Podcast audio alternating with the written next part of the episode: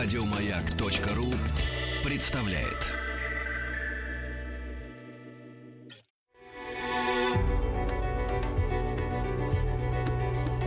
Много букв. Любимые тексты главных персон современности. Здравствуйте, меня зовут Теона Дольникова, актриса театра, кино и мюзиклов. Сегодня я для вас прочитаю отрывок из романа Достоевского «Братья Карамазовы», и это глава «Обе вместе». Я выбрала именно это произведение, именно эту главу, поскольку буквально недавно сыграла премьеру рок-оперы «Карамазовы» в постановке Александра Рагулина. У нас, безусловно, свое прочтение и свой взгляд на это произведение, но сегодня у нас есть шанс – послушать оригинал.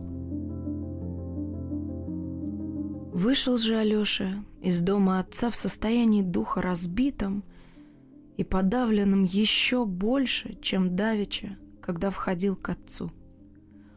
Ум его был тоже как бы раздроблен и разбросан, тогда как сам он вместе с тем чувствовал, что боится соединить разбросанное и снять общую идею со всех мучительных противоречий, пережитых им в этот день. Что-то граничило почти с отчаянием, чего никогда не бывало в сердце Алёши. Надо всем стоял, как гора, главный, роковой и неразрешимый вопрос, чем кончится у отца с братом Дмитрием пред этой страшную женщиной. Теперь уж он сам был свидетелем. Он сам тут присутствовал и видел их друг перед другом. Впрочем, несчастным, вполне и страшно несчастным мог оказаться лишь брат Дмитрий. Его осторожила несомненная беда. Оказались тоже и другие люди, до которых все это касалось и, может быть, гораздо более, чем могло казаться Алёше прежде. Выходило что-то даже загадочное — брат Иван сделал к нему шаг, чего так давно желал Алёша. И вот сам он от чего-то чувствует теперь, что его испугал этот шаг сближения, а те женщины — страшное дело. Давича он направлялся к Катерине Ивановне в чрезвычайном смущении, теперь же не чувствовал никакого. Напротив — Спешил к ней сам, словно ожидая найти у ней указания. А однако передать ей поручение было, видимо, теперь тяжелее, чем давеча. Дело о трех тысячах было решено окончательно, и брат Дмитрий, почувствовав теперь себя беспечным и уже безо всякой надежды, конечно, не остановится более и ни пред каким падением. К тому же еще велел передать Катерине Ивановне – и только что происшедшую у отца сцену. Было уже семь часов и смеркалось, когда Алёша пошел к Катерине Ивановне, занимавшей один очень просторный и удобный дом на большой улице. Алёша знал, что она живет с двумя тетками. Одна из них приходилась, впрочем, теткой лишь сестре Агафье Ивановне. Это была та бессловесная особа в доме ее отца, которая ухаживала за нею там вместе с сестрой, когда она приехала к ним туда из института. Другая же тетка была тонная и важная московская барыня, хотя и из бедных. Слышно было, что обе они подчинялись во всем Катерине Ивановне и стояли при ней единственно для этикета. Катерина же Ивановна подчинялась лишь своей благодетельнице, генеральше, оставшейся за болезнью в Москве, и к которой она обязана была посылать по два письма с подробными известиями о себе каждую неделю. Когда Алеша вошел в переднюю, и вопросил о себе доложить, отворивший ему горничной, в зале, очевидно, уже знали о его прибытии. Может быть, заметили его из окна. Но только Алёша вдруг услышал какой-то шум, послышались чьи-то бегущие женские шаги, шумящие платья. может быть, выбежали две или три женщины. Алёше показалось странным, что он мог произвести своим прибытием такое волнение. Его, однако, тотчас же ввели в залу. Это была большая комната, уставленная элегантной и обильной мебелью, совсем не по-провинциальному. Было много диванов и кушеток, диванчиков, больших и маленьких столиков, были картины на стенах, вазы и лампы на столах, было много цветов, был даже аквариум у окна. От сумерек в комнате было несколько темновато. Алёша разглядел на диване, на котором, очевидно, сейчас сидели, брошенную шелковую мантилью. А на столе пред диваном две недопитые чашки шоколаду, бисквиты, хрустальную тарелку с синим изюмом и другую с конфетами. Кого-то угощали. Алёша догадался, что попал на гостей и поморщился. Но в тот же миг поднялась портьера и быстрыми спешными шагами вошла Катерина Ивановна. С радостной, восхищенной улыбкой, протягивая обе руки Алёше. В ту же минуту служанка внесла и поставила на стол две зажженные свечи. «Слава Богу! Наконец-то и вы! Я одного только вас и молила у Бога весь день. Садитесь». Красота Катерины Ивановны еще и прежде поразила Алешу, когда брат Дмитрий недели три тому назад привозил его к ней в первый раз представить и познакомить по собственному чрезвычайному желанию Катерины Ивановны. Разговор между ними в то свидание, впрочем, не завязался. Полагая, что Алёша очень сконфузился, Катерина Ивановна как бы щадила его и все время проговорила в тот раз с Дмитрием Федоровичем. Алёша молчал, но многое очень хорошо разглядел. Его поразила властность, гордая развязность, самоуверенность надменной девушки. И все это было несомненно.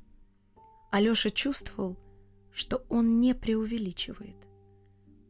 Он нашел, что большие, черные, горящие глаза ее прекрасны и особенно идут к ее бледному, даже несколько бледно-желтому, продолговатому лицу.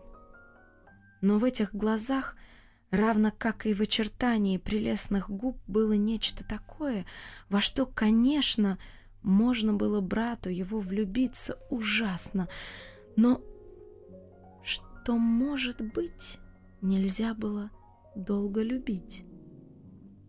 Он почти прямо высказал свою мысль Дмитрию, когда тот после визита прислал к нему, умоляя его не утаить, какое он вынес впечатление, повидав его невесту. «Ты будешь с нею счастлив, но может быть, неспокойно счастлив. То-то, брат, такие, такими и остаются. Они не смиряются пред судьбой. Так ты думаешь, что я не буду ее вечно любить? Нет, может быть, ты будешь ее вечно любить, но, может быть, не будешь с нею всегда счастлив. Алёша произнес тогда свое мнение, краснея и досадуя на себя, что, поддавшись просьбам брата, высказал такие глупые мысли, потому что ему самому его мнение показалось ужасно как глупым тотчас же, как он его высказал. Да и стыдно стало ему высказывать так властно мнение о женщине — тем с большим изумлением почувствовал он теперь при первом взгляде на выбежавшую к нему Катерину Ивановну, что, может быть, тогда он очень ошибся. В этот раз лицо ее сияло неподдельно простодушной добротой, прямою и пылкой искренностью.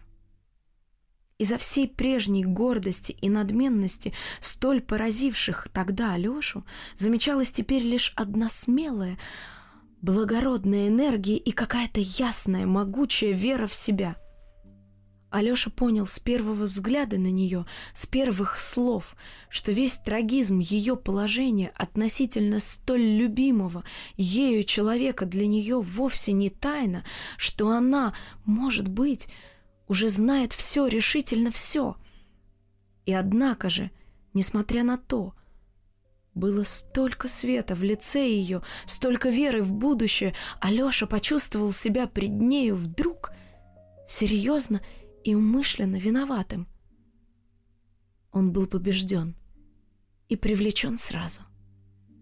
Кроме всего этого, он заметил с первых же слов ее, что она в каком-то сильном возбуждении, может быть, очень в ней необычайном возбуждении, похожем почти даже на какой-то восторг. Я потому так ждала вас, что от вас от одного могу теперь узнать всю правду, ни от кого больше. Я пришел, пробормотал Алёша, путаясь. Я... Он послал меня. А, он послал вас? Ну, так я и предчувствовала. Теперь все знаю, все, воскликнула Катерина Ивановна с засверкавшими вдруг глазами. — Постойте, Алексей Федорович, я вам заранее скажу, зачем я вас так ожидала. Видите, я, может быть, гораздо более знаю, чем даже вы сами. Мне не известие от вас нужно. Мне вот что от вас нужно. Мне надо знать ваше собственное, личное, последнее впечатление о нем. Мне нужно, чтобы вы мне рассказали в самом прямом, неприкрашенном, в грубом даже, во сколько хотите грубом, виде, как вы сами смотрите на него сейчас и на его положение после вашей с ним встречи сегодня. Это будет, может быть, лучше, чем если б я сама, к которой он не хочет больше ходить, объяснилась с ним лично. Поняли вы, чего я от вас хочу. Теперь с чем же он вас послал ко мне? Я так и знала, что он вас пошлет. Говорите просто, самое последнее слово говорите. Он приказал вам кланяться, и что больше не придет никогда. А вам кланяться. Кланяться? Он так и сказал, так и выразился. Да. Мельком. Может быть, нечаянно ошибся в слове, не то слово поставил, какое надо? Нет, он велел именно, чтоб я передал это слово, кланяться, Просил раза три, чтобы я не забыл передать. Катерина Ивановна вспыхнула. «Помогите мне теперь, Алексей Федорович!» Теперь-то мне и нужна ваша помощь. Я вам скажу мою мысль, а вы мне только скажите на нее, верно или нет, я думаю. Слушайте, если б он велел мне кланяться мельком, не настаивая на передаче слова, не подчеркивая слова, то это было бы все... Тут был бы конец. Но если он особенно настаивал на этом слове, если особенно поручал вам не забыть передать мне этот поклон, то, стало быть, он был в возбуждении, вне себя, может быть, решился и решения своего испугался? Не ушел он от меня твердым шагом, а полетел с горы? Подчеркивание этого слова может означать одну браваду. «Так, так», — горячо подтвердил Алёша. «Мне самому так теперь кажется». «А коли так, то он еще не погиб, он только в отчаянии. Но я еще Могу спасти его. Стойте. Не передавал ли он вам что-нибудь о деньгах, о трех тысячах? Не только говорил, но это, может быть, всего сильнее убивало его. Он говорил, что лишен теперь чести и что теперь уже все равно. С жаром ответил Алёша, чувствуя всем сердцем своим, как надежда вливается в его сердце и что в самом деле, может быть, есть выход и спасение для его брата. Но разве вы про эти деньги знаете? Прибавил он и вдруг осекся. Давно знаю. И знаю, наверное. Я в Москве телеграммой спрашивала и давно знаю, что деньги не получены. Он деньги не послал, но я молчала. В последнюю неделю я узнала, как ему были и еще нужны деньги. Я поставила во всем этом одну только цель, чтобы он знал, кому воротиться и кто его самый верный друг. Нет, он не хочет верить, что я ему самый верный друг. Не захотел узнать меня, он смотрит на меня только как на женщину. Меня всю неделю мучила страшная забота. Как бы сделать, чтоб он не постыдился предо мною этой растратой трех тысяч? То есть пусть стыдится и всех, и себя самого, но пусть меня не стыдится, ведь Богу он говорит все же, не стыдясь. Зачем же не знает до сих пор, сколько я могу для него вынести? Зачем, зачем не знает меня? Как он не смеет не знать меня после всего, что было? Я хочу его спасти навеки. Пусть он забудет меня, как свою невесту. И вот он боится предо мною за честь свою. Ведь вам же, Алексей Федорович, он не побоялся открыться. Отчего я до сих пор не заслужила того же. Последние слова она произнесла в слезах. Слезы брызнули из ее глаз. «Я должен вам сообщить», — произнес тоже дрожащим голосом Алёша, о том, что сейчас было у него с отцом. И он рассказал всю сцену. Рассказал, что был послан за деньгами, что тот ворвался, избил отца и после того особенно и настоятельно еще раз подтвердил ему, Алёше, идти кланяться. Он пошел к этой женщине, тихо прибавил Алёша. А вы думаете, что я эту женщину не перенесу? Он думает, что я не перенесу? Но он на ней не женится, нервно рассмеялась она вдруг.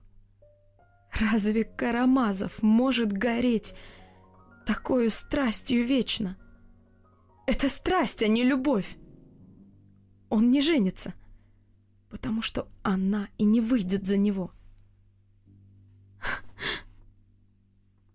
Опять странно усмехнулась вдруг Катерина Ивановна.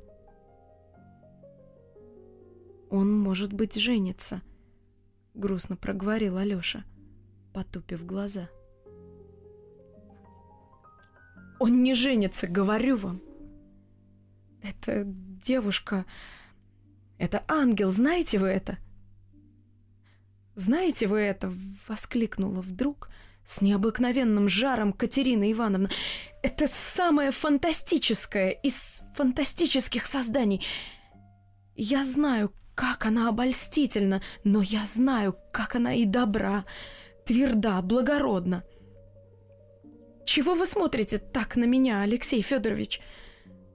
Может быть, удивляетесь моим словам, может быть, не верите мне? Аграфена Александровна, ангел мой, крикнула она вдруг кому-то, смотря в другую комнату. «Подите к нам! Это милый человек, это Алёша! Он про наши дела все знает. Покажитесь ему!» «А я только и ждала за занавеской, что вы позовете», — произнес нежный, несколько слащавый даже женский голос — Много букв. Много букв. Любимые тексты главных персон современности. Здравствуйте, меня зовут Теона Дольникова, актриса театра, кино и мюзиклов.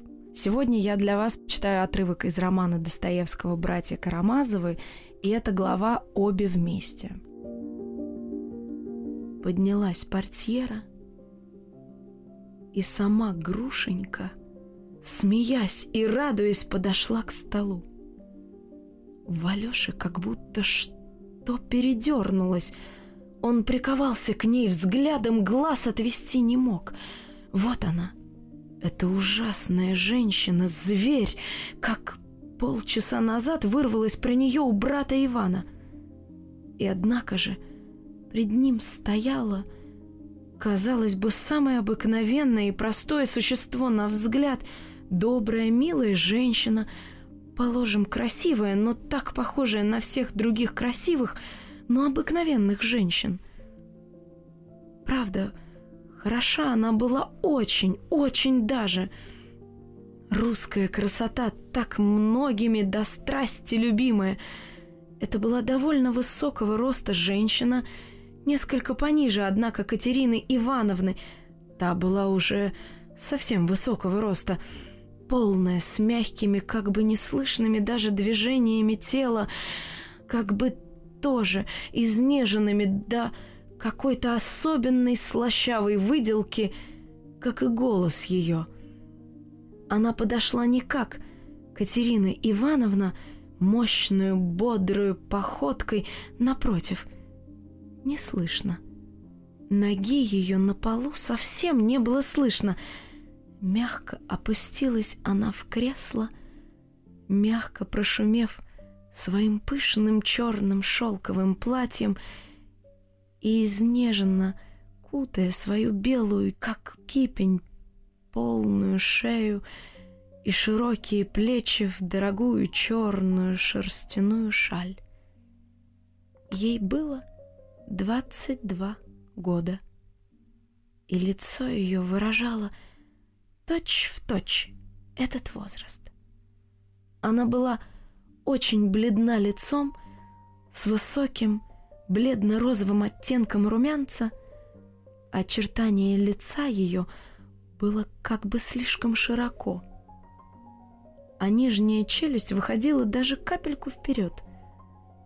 Верхняя губа была тонка, а нижняя, несколько выдавшаяся, была вдвое полнее и как бы припухла но чудеснейшие, обильнейшие темно-русые волосы, темные соболиные брови и прелестные серо-голубые глаза с длинными ресницами заставили бы непременно самого равнодушного и рассеянного человека даже где-нибудь в толпе на гулянии, в давке, вдруг остановиться пред этим лицом и надолго запомнить его. — Алёшу поразило всего более в этом лице его детское, простодушное выражение.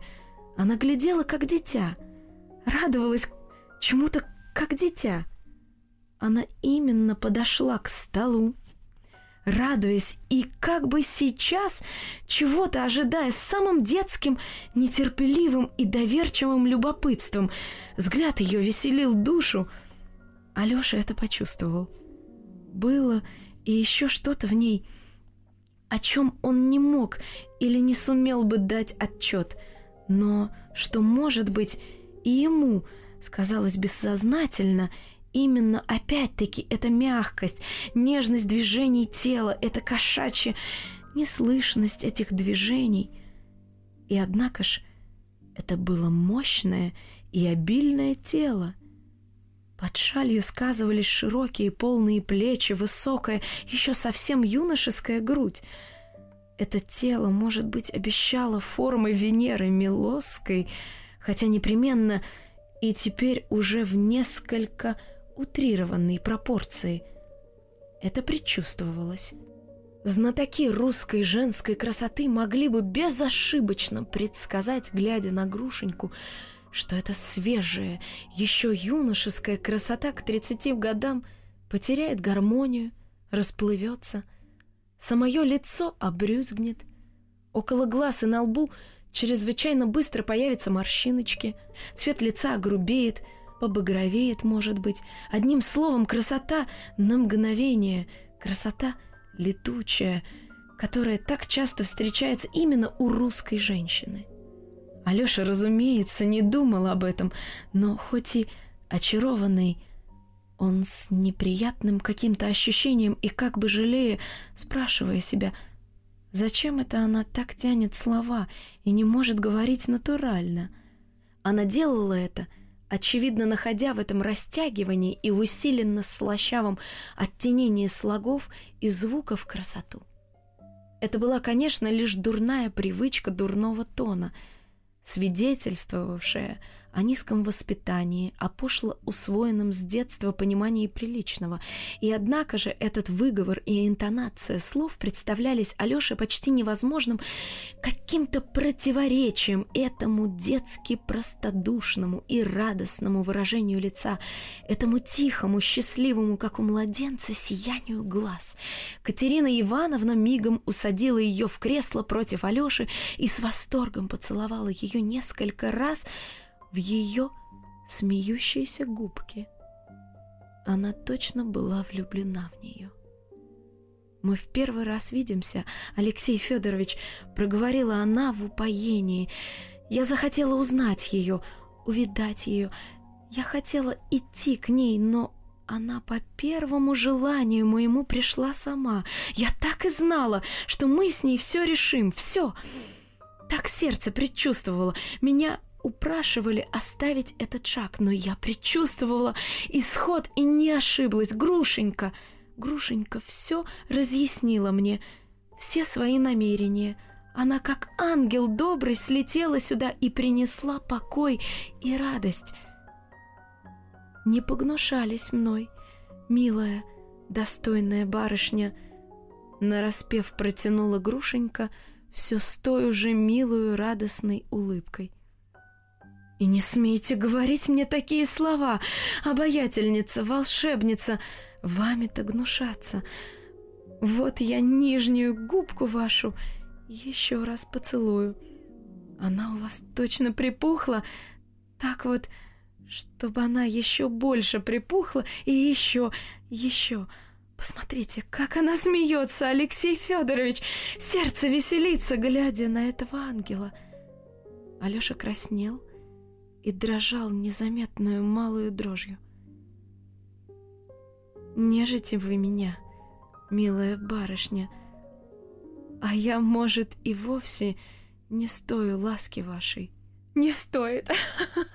Она-то этого не стоит!» — воскликнула опять с тем же жаром Катерина Ивановна — Знайте, Алексей Федорович, что мы фантастическая головка, что мы своевольное, но гордое, пригордое сердечко. Мы благородны, Алексей Федорович, мы великодушны, знаете ли вы это? Мы были лишь несчастны. Мы слишком скоро готовы были принести всякую жертву недостойному, может быть, или легкомысленному человеку. Был один, один тоже офицер — мы его полюбили, мы ему все принесли, давно это было, пять лет назад. А он нас забыл, он женился. Теперь он овдовел, писал, он едет сюда, и знайте, что мы одного его, одного его только любим до сих пор и любили всю жизнь. Он приедет, и Грушенька опять будет счастлива. А все пять лет эти она была несчастна. Но кто же попрекнет ее? Кто может похвалиться ее благосклонностью? Один этот старик безногий, купец. Но он был скорее нашим отцом, другом нашим, оберегателем. Он застал нас тогда в отчаянии, в муках, оставленную тем, кого мы так любили. Да ведь она утопиться тогда хотела, ведь старик этот спас ее, спас ее. Очень уж вы защищаете меня, милая барышня. Очень уж вы во всем поспешаете. Протянула опять Грушенька. Защищаю?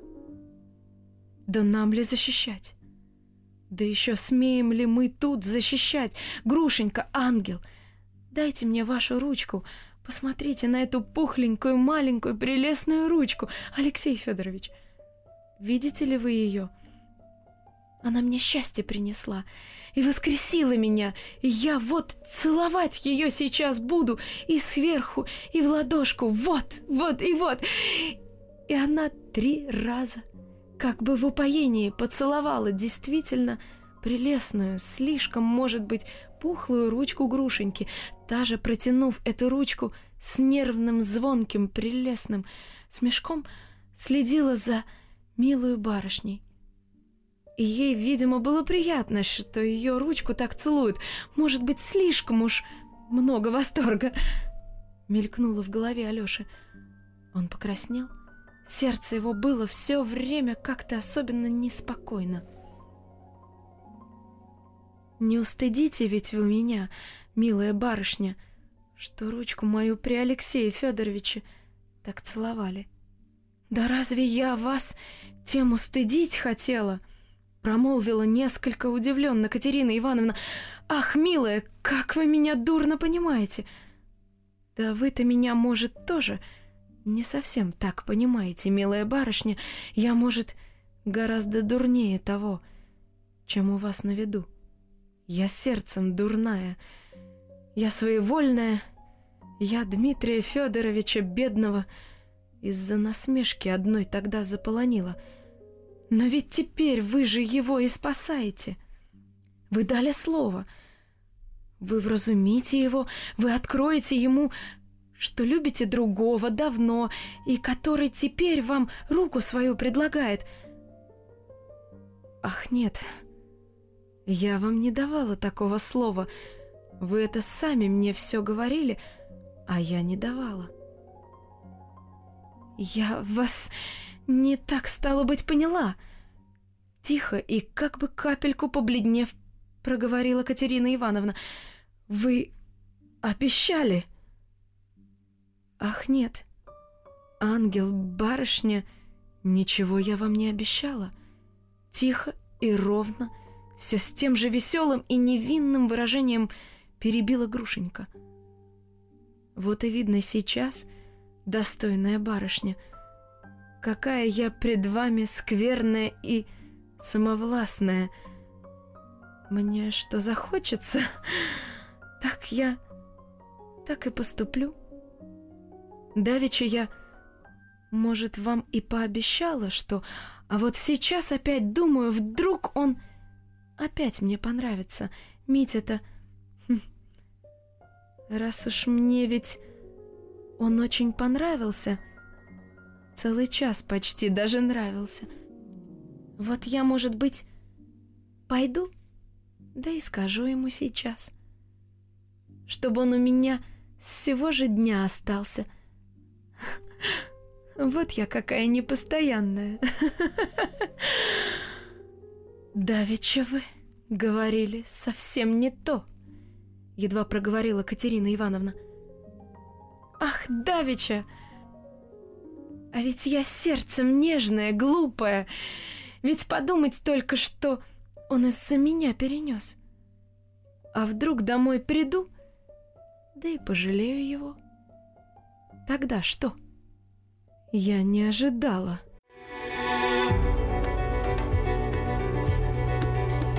Много букв. Много букв. Любимые тексты главных персон современности. Здравствуйте, меня зовут Теона Дольникова, актриса театра, кино и мюзиклов. Сегодня я для вас читаю отрывок из романа Достоевского «Братья Карамазовы», и это глава «Обе вместе». Эх, барышня, какая вы предо мной добрая, благородная выходите. Вот вы теперь, пожалуй, меня эдакую дуру и разлюбите за мой характер.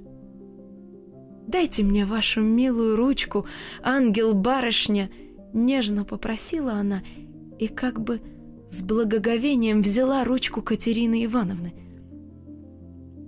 Вот я, милая барышня, вашу ручку возьму и так же, как вы меня, поцелую.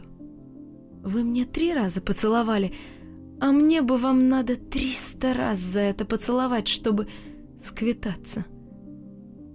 Да так уж и быть. А затем пусть как Бог пошлет.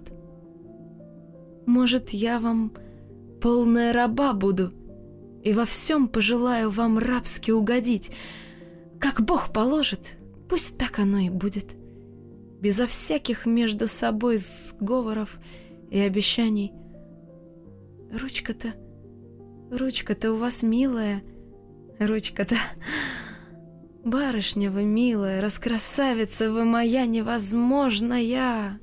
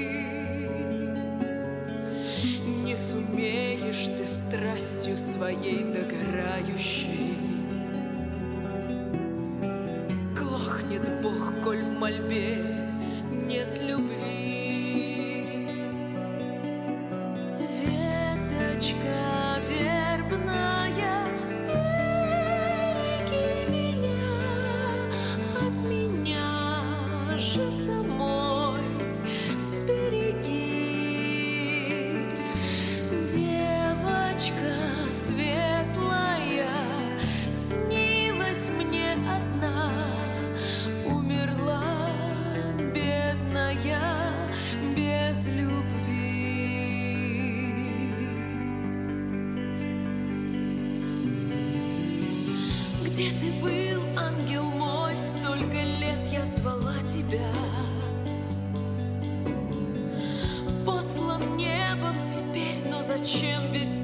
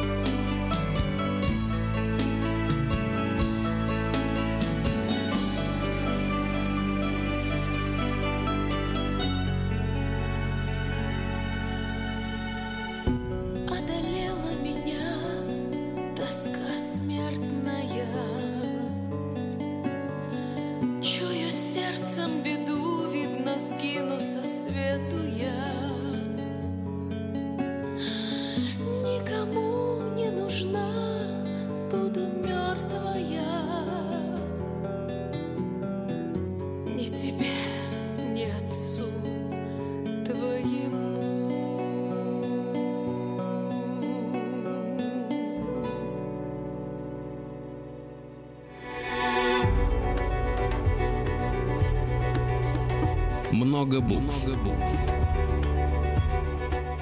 Что читают те, о ком говорят все. Еще больше подкастов на радиомаяк.ру.